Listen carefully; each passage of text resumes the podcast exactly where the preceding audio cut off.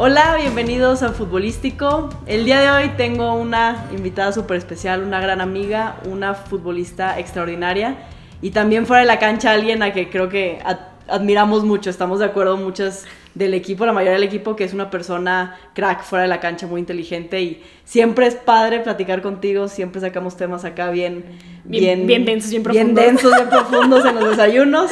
Pau López, bienvenida a Futbolístico. No, pues nada, muchísimas gracias y pues nada, espero que les guste la plática de hoy. Eh, yo estoy súper emocionada porque como bien dices, me encanta siempre platicar contigo y con las demás, ¿no? Eh, y pues nada, que les gusta que, que les guste, que les sirva y para eso estamos y así va a ser.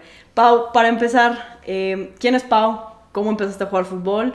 Y también esta parte fuera del fútbol, la parte académica, ¿cómo lograste combinar ambas cosas y por qué estudiaste lo que estudiaste? Sí, todo, de todo un poco, desde los inicios hasta quizá el día de hoy de jugar en, en la Liga MX. Ok, yo creo que Pau es una chava, una chave, no, no sé, a ver, no, este, no, eh, Pau es una chava poblana, eh, que como bien dices, quizás siempre tuvo que hacer las dos cosas, no porque mis papás no sean amantes del deporte, o sea, les gusta mucho el deporte, pero sí son muy ajenos al fútbol en general, y de alguna forma creo que sí, al menos desde niñas, nos dijeron, bueno, quieren jugar y quieren hacer deporte, está bien, pero nunca pueden descuidar la escuela, ¿no? Creo que eh, no sé si lo menciono o no muy seguido, pero la gente en mi casa es muy inteligente. O sea, o sea realmente yo, yo de mis hermanas, este, digo, soy inteligente, pero no soy la más, ¿no? Este, entonces, en ese sentido, siempre creo que la academia fue una cosa bastante importante, ¿no? Este, y lo, lo tuve que juntar. Lo que pasó en mi caso fue que me gustó jugar muy mucho fútbol y cuando fui niña eh, mostré características, ¿no? Este, y un poco de aptitudes. Entonces, siendo quizá un perfil un poco raro en mi casa porque eso no había pasado nunca, pues se dio y tuve que juntar las dos porque si no, no podía, ¿no? Este, lo bueno es que como el deporte te da becas para estudiar, entonces no era difícil juntarlo y al contrario, pues era un plus, ¿no? Entonces creo que por eso fue que siempre lo junté. Cuando llego al TEC, justo llego al TEC eh, por una beca deportiva eh, y al final siempre he sido becada, ¿no? Eh, estudié lo que estudié, uff. Siempre, no sé, creo que desde niña no es que me haya costado encajar, pero siempre he tenido quizá problemas con las autoridades. Este, no, no es que los odien ni mucho menos, pero, pero no sé por qué. Eh, siempre me ha gustado mucho cuestionar cosas, entonces creo que desde que iba en secundaria, la materia que más me gustaba fue historia. Tuve una gran, una gran profesora que le encantaba así como la revolución rusa y demás. Entonces, cuando eres joven y te meten como estas ideas tan románticas de igualdad, libertad y, y demás, como que, no sé, supongo que te atrapan un poco y fue lo que pasó conmigo. Entonces, como que siempre me gustó, ¿no? Este, como las humanidades y demás. Eh, como me iba bien en general en la escuela, en, mates, cálculo, física y demás, también en mi casa me dijeron, bueno, pero pues no te vayas por humanidades porque te vas a morir de hambre, ¿no? Este, ¿Por qué no vienes en estudiar economía? Y yo, la verdad, en ese entonces, yo pensaba con los pies más que con la cabeza, este, y me fui a Tampa, así como tú, para, para, jugar en la primera división de la NCAA. Y fue economía porque dije, bueno, no está empezando en matemáticas, pero me da para humanidades, ¿no? O sea, puede ser un buen match y una carrera que puede juntar un poco lo que me gusta. Eh, y ya, me, me, fui realmente sin pensar mucho en la carrera ni en la uni, más que en el foot. Me, me fui a donde me becaron. Estuve ahí un año. No me gustó, regreso al ITAM. Y justo regreso al ITAM porque en teoría era, bueno, no en teoría, o sea, al final es este, de las universidades top en México en cuestión de economía. Eh, me aceptan, me gano una beca del 100% eh, por mi examen de admisión y entro a economía. Y no sé, yo, yo en ese entonces fui muy ambiciosa y dije, ay, bueno, pues sí puedo con, con dos carreras, lo que sea. Entonces, pues metí economía y ciencia política porque como que tuve la espinita de que siempre me gustó como llevar historia, ¿no? Y dije, bueno, pues si me, si me lo pagan, pues lo saco. Y al final fue chistoso porque entré al ITAM y, quien sabe, es una escuela bastante... Eh, neoliberal, ¿no? Eh, y quizá con, una, con un enfoque económico muy matemático, eh, quizá también un poco de derecha. Más, ah, teórico también. no? Mm, déjate, quizá teórico, pero es más frío. O sea, porque justo es mucho más numérico. O sea, no es tan social. Y creo que a mí lo que me gusta es justo hablar de desigualdad, ¿no? Ver cómo a través de mercados y a través de convivencia, pues las sociedades pueden mejorar económicamente hablando, ¿no? Ese perfil en el ITAM no es tan claro. Entonces, conforme fui en la carrera, vi, dije, ok, me gusta esto, pero no me gusta cómo lo dan aquí. Qué bueno que metí las dos carreras, ¿no? Este, dejé eh, economía a un lado Y me quedé con ciencia política y dije, bueno, quizá en un futuro, si me gusta, busco economía en otra universidad o ya para un posgrado, quizá más ad hoc a lo que yo quería ver, ¿no? Ok. Y bueno, eras portera. Toda tu, Sí. toda tu infancia, juventud fue. Fuiste portera, eh, llegaste a selección, ¿no? Y de ahí empezaste a, a cambiar a. Bueno, más o menos en esa época cambiaste a ser jugadora de cancha. Sí. ¿Cómo fue esa transición? Y luego, ¿cómo en el ITAM combinaste el, el deporte y el, el- y el estudio? Pues mira, yo justo siempre fui portera, ¿no? Eh, hasta los 16 años. Lo que pasó fue en el TEC. En el TEC eh, llegué y yo sin saberlo me topé con Miguel Mejía Barón, que al final fue el entrenador que también descubrió a Jorge Campos y que también lo hizo goleador y que lo dejó ser como divergente, digámoslo así. Este, yo no sabía quién era, o sea, la verdad en ese entonces, porque pues cuando eres más chica Sí. y, en, y, hay, y hay cosas que en el fútbol como que siempre hablamos de fútbol y la gente que lo vive, realmente hay muchas cosas que no comprendemos y nada más lo hacemos, ¿no? Sí.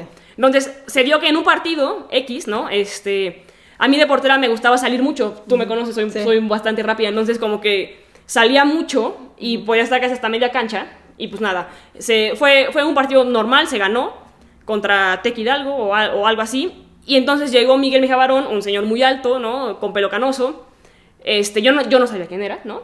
Sabía que trabajaba ahí y ya, ¿no? Y se acercó y nada más me preguntó como, hey, este, ¿por qué te gusta jugar tan afuera? Y yo así como de, pues la verdad no lo sé, solamente pues, Lo hago. lo hago, ¿no? Sí. Lo hago, corro rápido, este...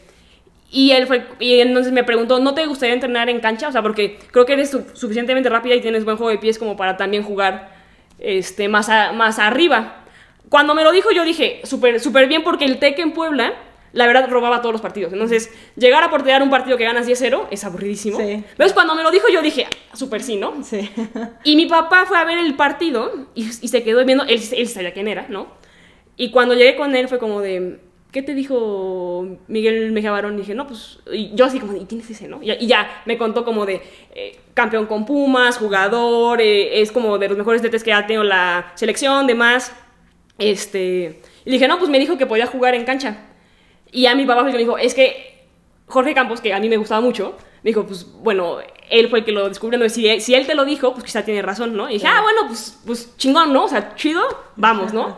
Entonces, este, as- así fue como se dio, llegué al TEC, entonces me empezaron a, de alguna forma, cambiar, ¿no? Eh, ¿Y cuál fue la otra pregunta? Y, y luego ya llegaste, bueno, te fuiste, te fuiste a USF, ¿no? Sí. A, a jugar, ahí sí, jugar nivel NCAA División 1, Sí. combinar el fútbol y el deporte, ¿no? Ser el estudiante deportista en Estados Unidos. Jugaste ya un año, te regresas al ITAM y cómo, digo, cómo combinas también una carrera eh, universitaria que es economía y la ciencia política tan densa. Claro. ¿Cómo lo combinaste con el, con el deporte?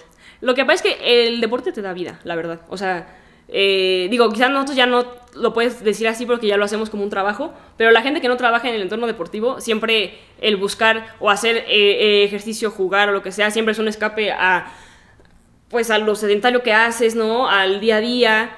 Y justo, y pues, para, y pues para estudiar, pues, eh, o sea, es de hueva estar sentado todo el tiempo leyendo, ¿no? Sí. En- en- entonces, este, pues yo que jugaba fútbol que siempre me gustó, al final, como hobby, pues nunca se acabó, ¿no? Claro. Este, no es que lo hiciera de alto rendimiento en el ITAM como en, la- como en la prepa, por ejemplo, o como en Estados Unidos, porque al final el, el ITAM pues, era para llegar a estudiar, ¿no? Entonces, sí, te- sí teníamos un equipo de rápido, entrenábamos dos veces por semana, nada, este, Sí, digamos, riguroso, ¿no? Este, pero era súper, súper divertido, yo, o sea, es un equipo que le tengo un buen de cariño porque realmente todas le metían, ¿no? Este, y, se, y se conjuntó que pues hubimos buena gente, ¿no? Se, se pasa a un con Adeip que es histórico como en 20 años, ¿no? Llegamos a semis, o sea, fue como, Wow. ¿sabes? Puro rápido. Puro rápido.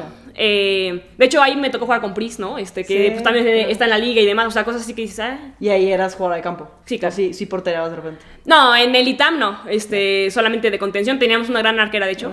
Este, pero, pues nada, eh, así fue.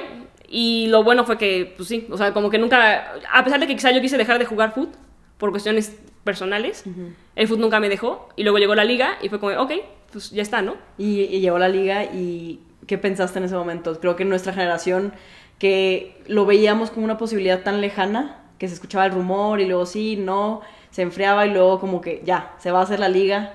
¿Qué pensaste en ese momento? En ese momento, la verdad me di de topes. Porque, o sea, tú cuando te fuiste a Estados Unidos, la, o sea, la tirada de, to- de todas las que se van es, vas allá, juegas cuatro años y buscas brincar a una liga Claro. eh, europea y, y demás. Yo cuando regreso, como que de alguna manera regreso pensando que en ese sentido fracasé, ¿no? O sea, que dije, Ok. "Güey, o sea, ya no me voy a dedicar a jugar fútbol de por vida, ¿no? Este, pero se hace la liga y no es ahí como que todo empezó a girar, ¿no? Dije, o sea, si te hubieras quedado allá, ¿no? Este, podrías volver y jugar, ¿no? O sea, Este, pensabas que, ah, que iba a ser complicado entrar a la liga. Ah, total. habiendo total. dejado de cierta forma el fútbol de manera así como más competitiva. Ah, no, claro, o sea, yo o sea, llegué y, y fue como de, pues bueno, de hecho no estaba muy segura de probarme, o sea, me convencieron las del ITAM, que te digo que también por eso las, las quiero mucho, ¿no? O sea, fue como de, güey, o sea, si hay gente que conocemos y que jugamos, que, se- que está como en los equipos de ahí, pues no manches, vete ahí a probar, ¿no? Claro. Entonces, sí, o sea, yo pensé que pues iba a ser complicado y lo que tenía en mi cabeza es, bueno, dejaste de jugar por mucho tiempo, probablemente no estás al, al tiro con las nuevas generaciones, ¿no? Pero pues ve, pruébate y que te lo digan en la cara, no te elimines tú solita, ¿no? Sí. Entonces, este, pues sí, eso fue lo que pasó, pedí permiso, ¿no? Mis profes, este, eh, a, to- a, a todo mundo le encanta el fútbol, ¿no? Entonces fue como, de, no manches, ve, pruébate, demás, este, No, y aparte, qué padre. pues, eras buena estudiante, ¿no? Es más fácil dejar ir a alguien que, Ah, claro. que, que es- está comprometida, ¿no? Y que cumple dentro del, del salón. Era buen estudiante y también conocían que había estado en un, en un mundial sub, sub, sub 17 Sí. y, y, en el, y a nivel ITAM sí creo que nuestro equipo, o sea, fueron de esos como pequeños mo- mo- momentos donde sí era como unión de la, de la escuela, o sea, Claro, le da prestigio, ¿no? A la escuela. no, llegaba, venía, nos veían, o sea, como que sí era conocida por eso, dijeron, no mames, sí, que, que, que Pau vaya, ¿no? Entonces Sí. como que todos estaban súper emocionados de, güey, ¿cómo te fue, no? Este, demás. Qué padre. Este... Qué padre esa, esa, ese compañerismo, ¿no? Tan, Ah, claro. tan genuino de queremos que te vaya bien, queremos que tú puedes, o sea, no, o sea, es muy, muy puro eso en el fútbol. Digo, Sí. a niveles también que, que pues sí están ahí todas porque quieren estar ahí. O Claro. sea, porque es, es, es su diversión. Claro. Es, es diferente, ¿no? Sí, no, no, no. Y, y, y al final fue como, no manches, ve, o sea, y si alguna de nosotros pues, puede estar ahí, pues que seas tú. O sea, y el sentir ese cariño, yo creo que es lo que al final siempre buscas en el foot. Y fue padre que pues, me lo dieran antes. Y, y ahí fue cuando dije, bueno, sí, pues ve y pruébate, ¿no? Pues no pierdes nada. Es ¿no? de lo, de, sí, de lo más bonito que te deja el fútbol, esas relaciones y encontrar a esas personas que dices, quiero que le vaya bien, si a ti te va bien, me va bien a mí. O Sí. sea, es una conexión muy, muy especial. Creo que, digo, a mí me pasó en mis equipos de prepa, de, de, de universidad, incluso se siente mucho ese compañerismo, ¿no? Claro. Ese, esa hermandad, ¿no? Sí. Por así decirlo. Sí, pero ya, bueno, ahora entrando al tema del fútbol, como dices tú, ¿no? El fútbol es un lenguaje, pues fue un lenguaje con tus maestros, es un lenguaje universal, es Ah, un claro. fenómeno mundial. O sea, vas de aquí a cualquier parte del mundo y, y casi que con un balón, tú, yo, de ese equipo, tú desde Ah, no claro. necesitas ni siquiera que hablar el idioma, ¿no? Claro. Entonces es algo tan poderoso, es, es un lenguaje, es un estilo de vida, es una pasión, es en México es parte de la identidad mexicana, ¿no? Sí. El fútbol. Entendiendo esto, eh, también viéndolo del lado positivo y quizá del lado no tan, quizá lo- los defectos que tenga esa, esa intensidad, ¿cómo, o sea, qué piensas tú de este, de este fenómeno que el fútbol es un, es algo que puede cambiar una cultura, cambiar un país? Eh, ¿cómo, ¿Cómo lo ves tú, o sea, ahorita como estamos, cómo ves tú que afecta el fútbol a nivel ya como sociedad? Lo que pasa es que es curioso porque el fútbol creo que es dos cosas.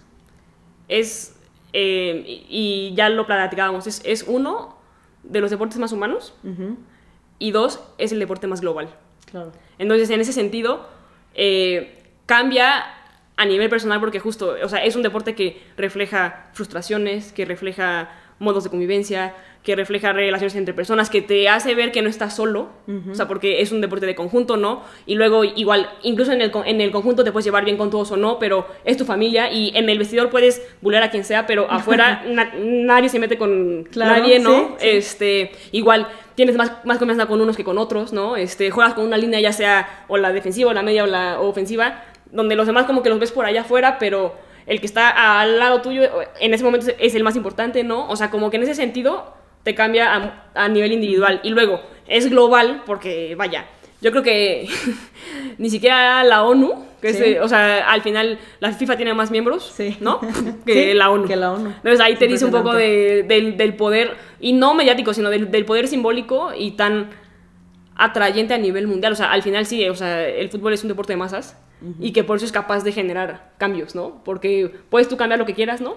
Pero si tú, tú, tú, tú, tú, tú, tú y millones de, per- de personas ven lo mismo y juegan lo mismo y entienden lo mismo, pues el, el impacto del cambio es mayor, ¿no? Sí. Entonces, este, sí, o sea, es básicamente por eso. Sí, o sea, el fútbol al final eh, tiene ese poder doble, que creo que es, es algo tan poderoso y a la vez es el lenguaje en común, pero también puede dividir. O sea, Ah, claro. el- tienes a un, te- siempre cuento una anécdota de un, de un niño, alguna vez fui a una escuelita y bueno, en Monterrey, ¿no? El, el niño no me acuerdo si era tigre o rayado, con tú que era tigre y pasó un rayado y decía, ay no, ese rayado deben de sacarlo de aquí, era como un parque. Claro. De que deben sacarlo aquí. Y yo así de, ¿por qué? Si no existe, si no existen los rayados, tú no tendrías contra quién jugar. O sea, es que es necesaria esa, esa, es- y quedó pensando el niño de que, ah, no, Ah, pues, pues sí, ¿verdad? ¿verdad? Si no, no, no habría clásicos, ¿no? Entonces creo que también de, es, puede ser este lenguaje en común que con cualquier persona que ves con la playera del equipo al que le vas, ah, puedes entrar a una conversación, Claro. pero también genera ese, pues no odio, pero ese, esa, ese fanatismo, ¿no? Claro. Esa rivalidad. ¿Qué ta- o sea, e- es complicado separar una de otra y es, ok, es pasión, pero llega a cierto punto que es fanatismo. Claro. ¿Qué- o sea, es muy difícil separar esas cosas. Es que el fútbol es muy difícil de separar en realidad porque es muy real, pero es lo que lo hace real es la capacidad que tiene para sustraer a tantas personas de lo que realmente pasa en la, en la vida real. O sea, el, el deporte, o sea, al final el fútbol es una religión en ese sentido. Porque es cierto, ¿no? O sea, al final la gente que lo juega, o sea, tú lo ves ahí, las tocas, los, los ves, es una persona o es un niño que le está gri- gritando a, a una persona que se vaya, pero crea este otro mundo donde hay un tigre y hay un rayado que se odian, ¿no? Sí. Entonces, este, en ese sentido, es difícil porque entonces, sí, o sea, tiene cosas positivas y cosas negativas, ¿no? Cuando es algo tan grande, eh, al final sí llega a cegar. Y cuando juega tanto con las emociones y que a- al final es, es amor, o sea, como, Sí. como quiera, el fútbol es amor en, en ese sentido y el amor es ciego, ¿no? es poderoso, es intenso, es extremo, ¿no? Es tóxico también, ¿no?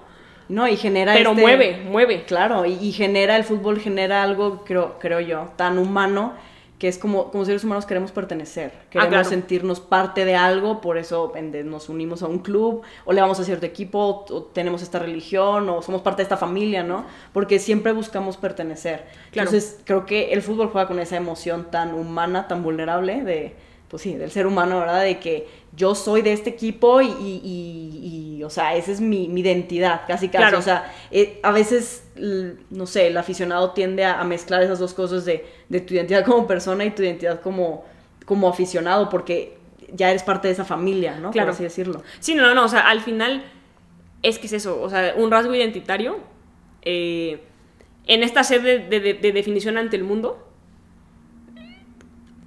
el diferenciador es, es necesario. Entonces, este, por eso es que pues, puede ser a veces tan dañino, porque el diferenciador, y dependiendo de qué, de cuál es el grado de diferencia, pues puede ser bueno o malo, ¿no? Porque es muy distinto que digas, ah, bueno, pues tú le vas a tal y yo le voy a tal y ya está, pero al final es tan grande y, y levanta tal pasión que puede ser incluso una como de, bueno, tú le vas a tal, voy a matar a tu mamá, ¿no? Sí. O, o sea, que, que, que es cuando dices, pues, eh, ¿cómo, no? Pero, y, y, y cosas que, de las que hablas y hablas y hablas, y es chistoso porque siento que tenemos como la sed de querer comprender eso y quizás no lo tenemos que comprender, simplemente es, ¿no? O sea, no lo sé. Eh, Sí, pues sí, sí, o sea, pero sí creo que, que a través de este cuestionamiento Ah, claro. podemos de que, digo, obviamente tú y yo tenemos perspectivas eh, diferentes porque somos futbolistas, estamos en el mero eh, dentro de, del fútbol profesional que, que es como, es, es el entretenimiento, por así Sí. decirlo, ¿no?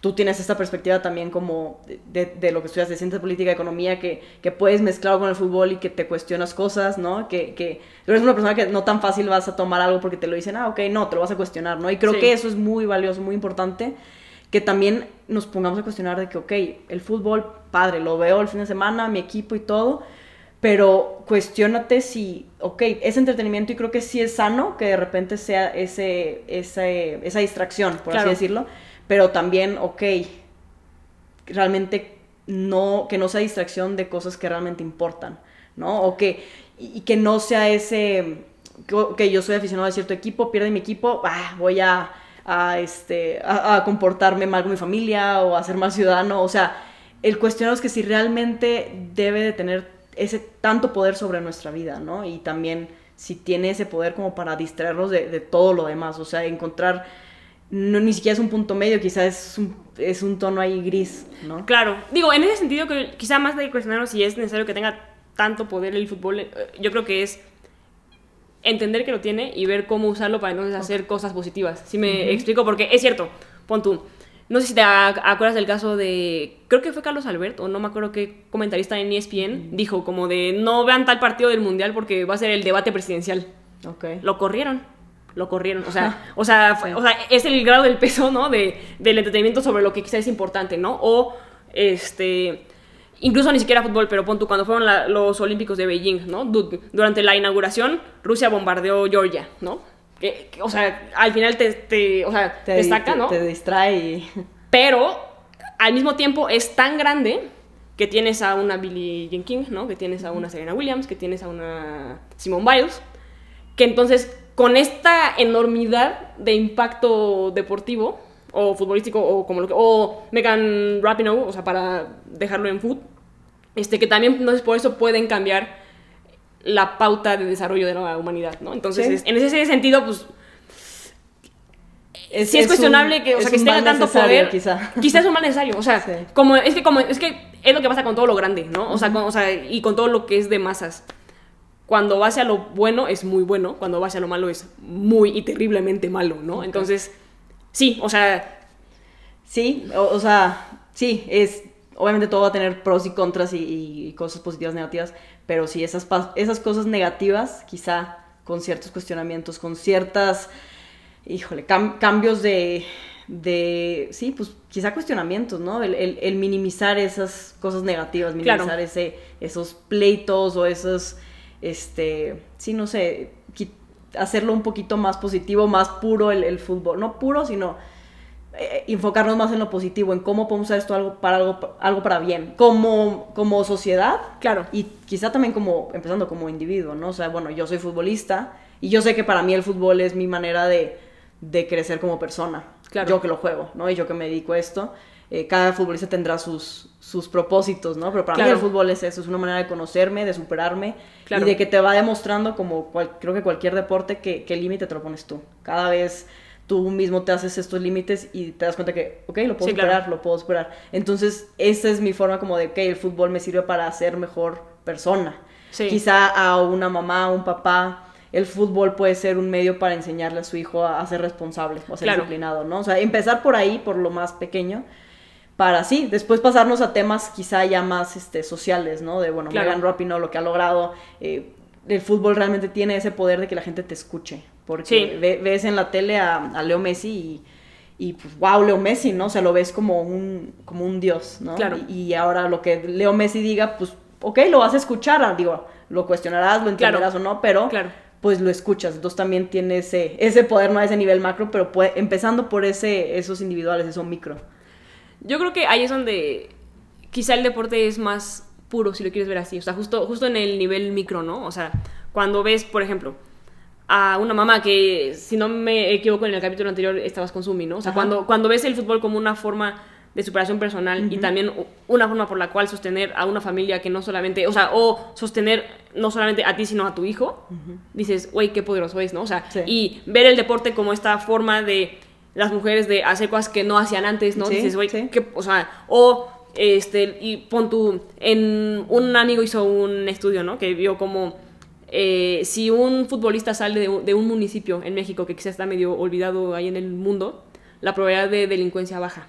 ¿Por qué? Porque en- entonces ya los niños ven y dicen, bueno, si él pudo salir, o sea, si, si mi amigo de la infancia pudo salir y ser grande a través de esto, pues entonces yo también. Y es cuando vas creando cosas, ¿no? Este, Claro, entonces, pues no sé, vas y es como de, bueno, vamos a juntarnos, vamos a limpiar el terreno baldío, ¿no? Sacar las botellas de cerveza, de todo, limpiarlo, que se pueda jugar, que estemos bien. O sea, en ese sentido es cuando, sí, es, es, es más puro y quizá lo ves más positivo. O sea, cuando ves el impacto a, a nivel quizá micro, más humano, o en sociedades mucho más pequeñas. Ya cuando es más grande, Sí, es más complejo. es mucho más complejo, ¿no? Y son cosas que no puedes controlar, ¿no? Este, Sí, ya, ya cada vez hay más factores, mientras más va haciéndose macro, Claro. pues ya hay muchos, muchos, este, muchos sectores, muchas personas involucradas. que y muchos, in- sí, muchos intereses, ¿no? Y Claro. muchas cosas, ¿no? Pero igual, o sea, o el ver que es la forma de escape eh, de una vida, ¿no? O la forma de mejorar a través de, de una beca, ¿no? Este, en ese sentido, pues sí, o sea, el fútbol, pues, o sea, digo, para, para- o sea, yo creo que al igual que tú,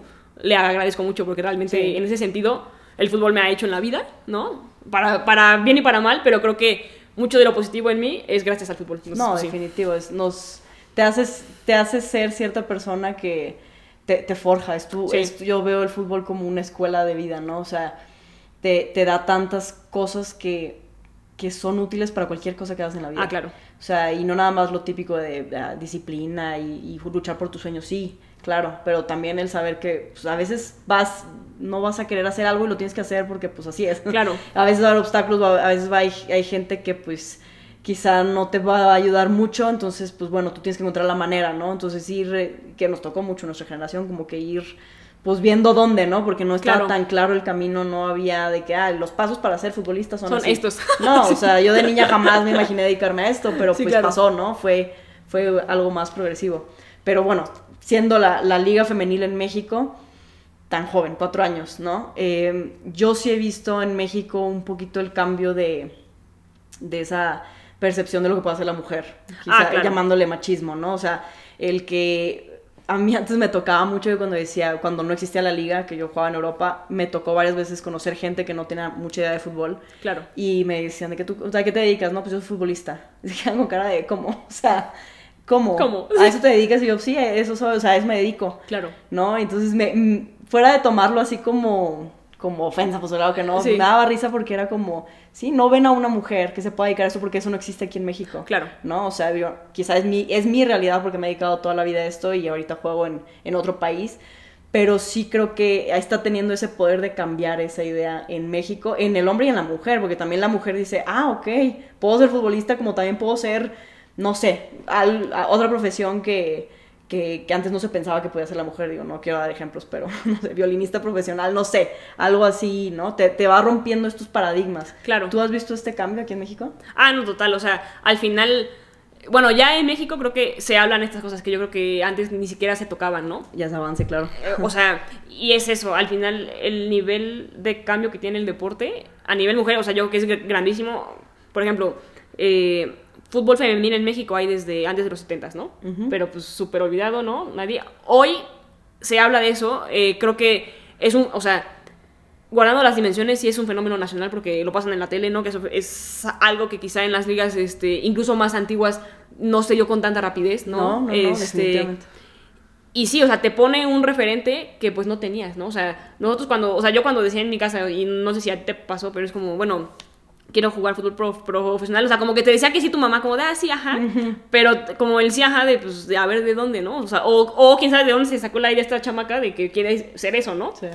Que ya hoy, justo, hoy ya no es irreal, ¿no? O sea, o sea hoy, hoy ya ves niñas que sí dicen, este, voy al estadio porque quiero ser como ella, ¿no? Claro. Que eso, o sea, yo creo que es el cambio más importante porque justo, o sea, te demuestra que sí hay cosas que puedes hacer, ¿no? Claro. Y, y hoy quizá es el foot, ¿no? Eh, pero quizá mañana, ¿por qué no pensar, por ejemplo, eh, Estados Unidos me en- eh, encanta porque se creen súper súper progresivos, bueno, o sea, y sí lo son, pero por ejemplo, fut- fut- fútbol americano de mujeres, uh, eso es una cosa, así es un tabú, ¿no? Que no se toca. Y, y creo que en ese sentido estábamos nosotros antes, ¿no? O sea, en México hablar de fútbol femenil es como, como por. Sí. Y hoy ya es, ya es una práctica quizá mucho más normalizada, ¿no? Claro. Entonces que eso también este, va avanzando, ¿no? Tiene sus temas, ¿no? Igual seguro te tocó, ¿no? Igual que a- hablar de fútbol femenil casi siempre es como de, ah, seguro es una machorra, ¿no? Seguro. Sí.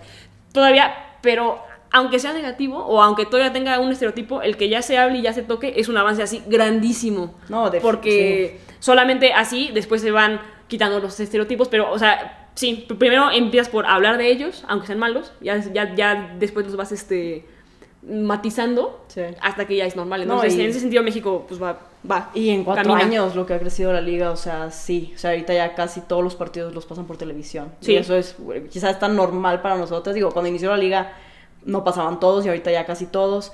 Eh, en otros países, como dices tú, en otras ligas que llevan 20 años no pasan todos los partidos en la televisión. O sea, No.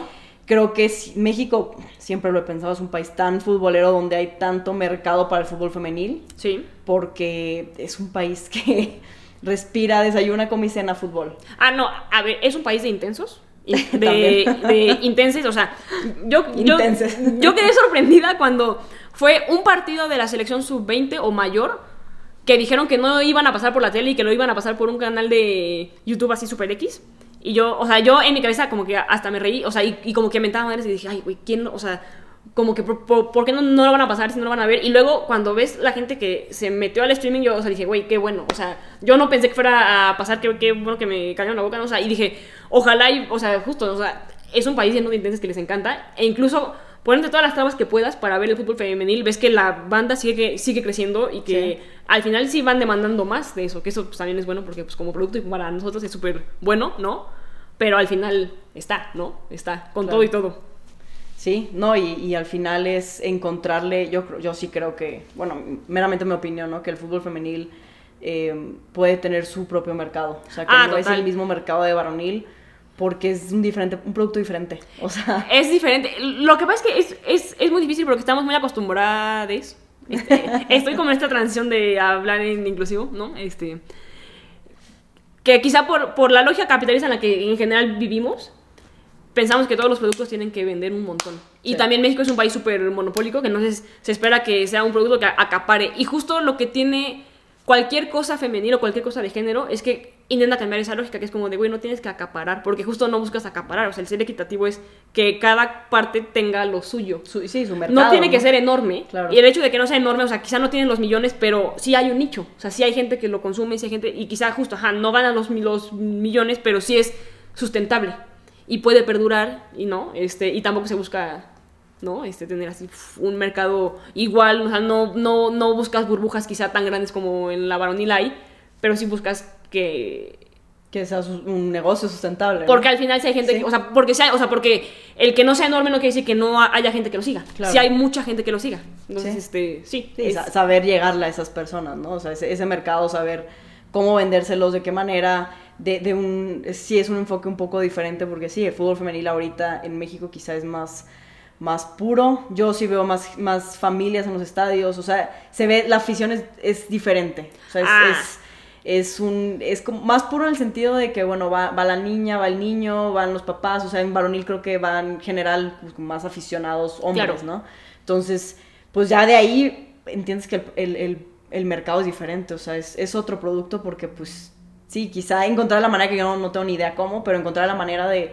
de captar esa gente, ¿no? Y, y que sean pues aficionados del fútbol femenil, o sea, o, o de varonil y femenil, pero que, que le encuentren su propio, porque caemos mucho en, en comparar, de que no, es que el femenil pues es que es más lento, es más, no sé, caes en comparar Claro. mucho con el varonil cuando es, no, es que es, es casi que otro deporte, porque, porque pues, las dimensiones del campo son más grandes, el simple hecho de que, pues sí, la mujer tiene características físicas diferentes, ¿no? Claro. Entonces, en base a eso entender que es un espectáculo diferente. Yo estoy totalmente de acuerdo contigo. Creo que es súper difícil porque cualquier cosa de la femenil, por desgracia, así, o sea, y no solo deporte, sino en general, es comparado con el referente varonil porque siempre lo femenil viene después.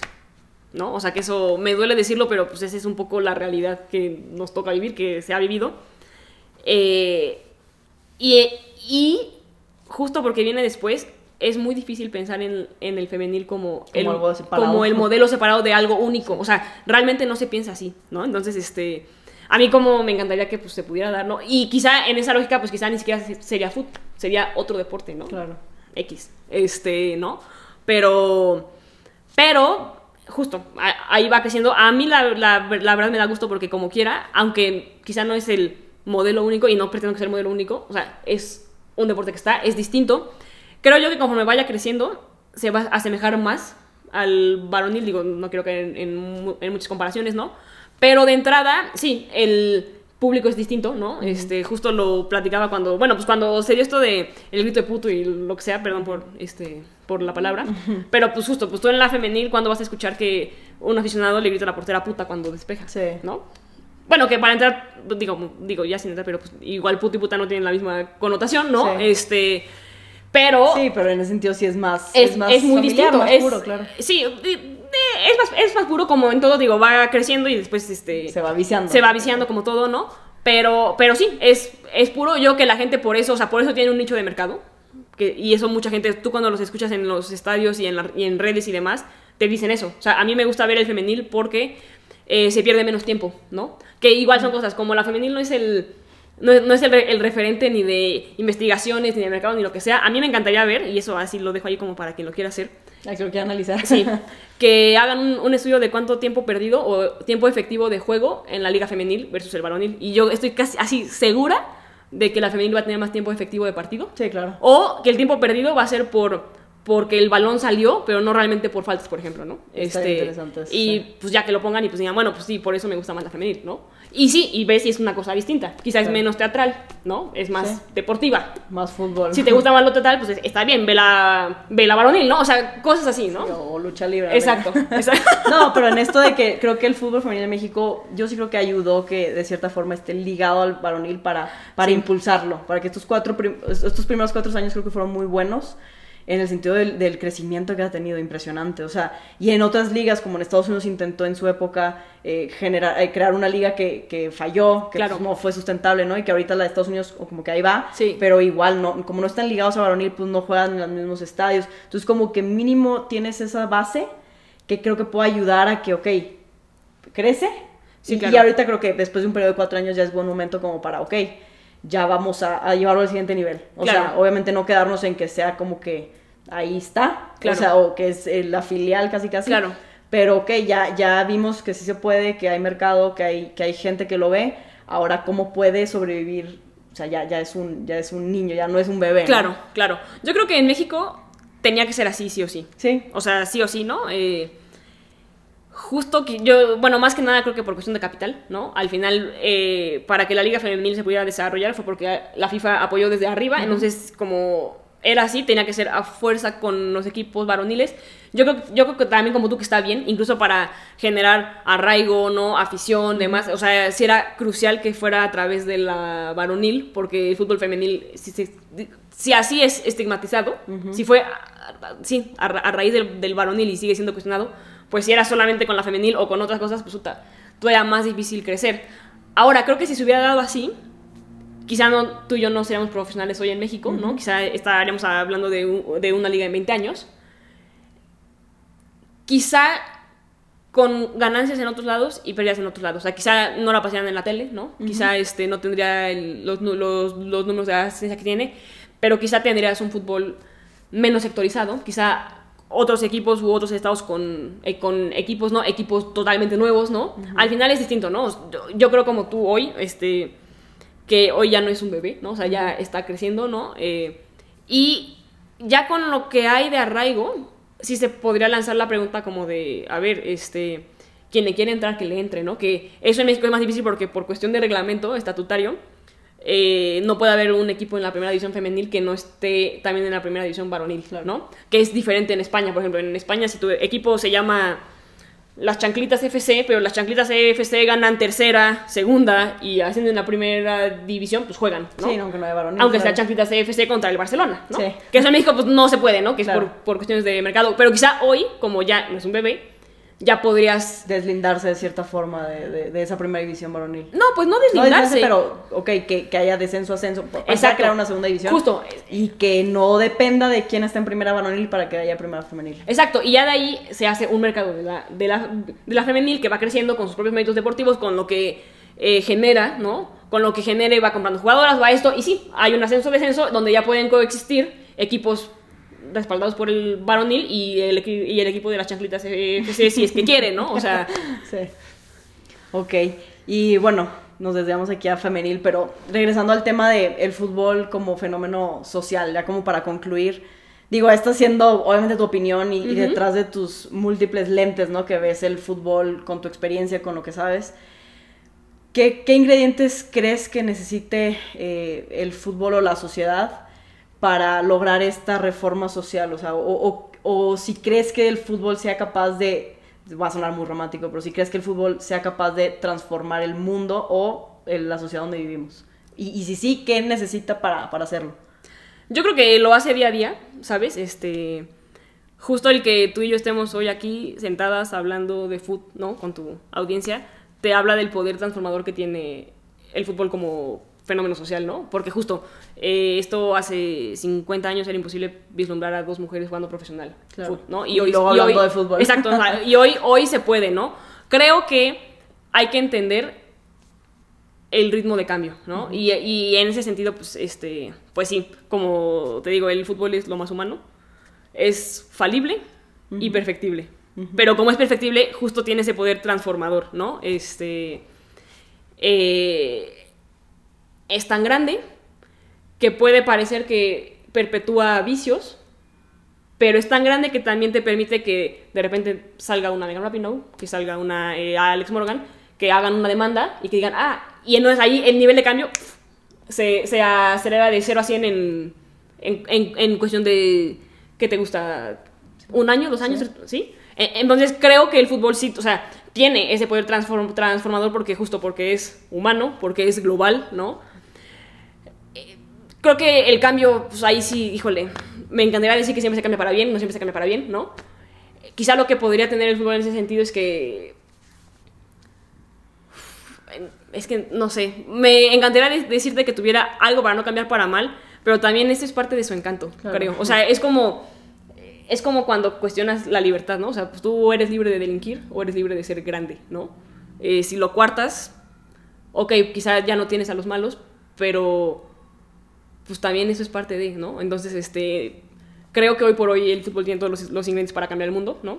Eh, como en todo, para que siga cambiando, siempre hay que estar muy atentos cuando es más mayoritario e, e inhibe los individualismos. Claro. Porque siempre creo que, el, o sea, las sociedades, no sé, o es como, no sé si te pasaba, eh, pero cuando tienes que desarrollar alguna idea, realmente lo haces en, o sea, convives, pero el desarrollo de una idea que puede cambiar sí, tiene que ser un poco alejado de la, de la masa. De la masa. Para que no es la, pero, eh, pero es una idea sobre la masa, entonces aún, así cambia. Entonces, solamente sería estar atentos, ¿no? Y siempre ver el fútbol, ¿no? Este, cuando, cuando lo masivo gana, ¿no? Este, y quizá no va por buen camino.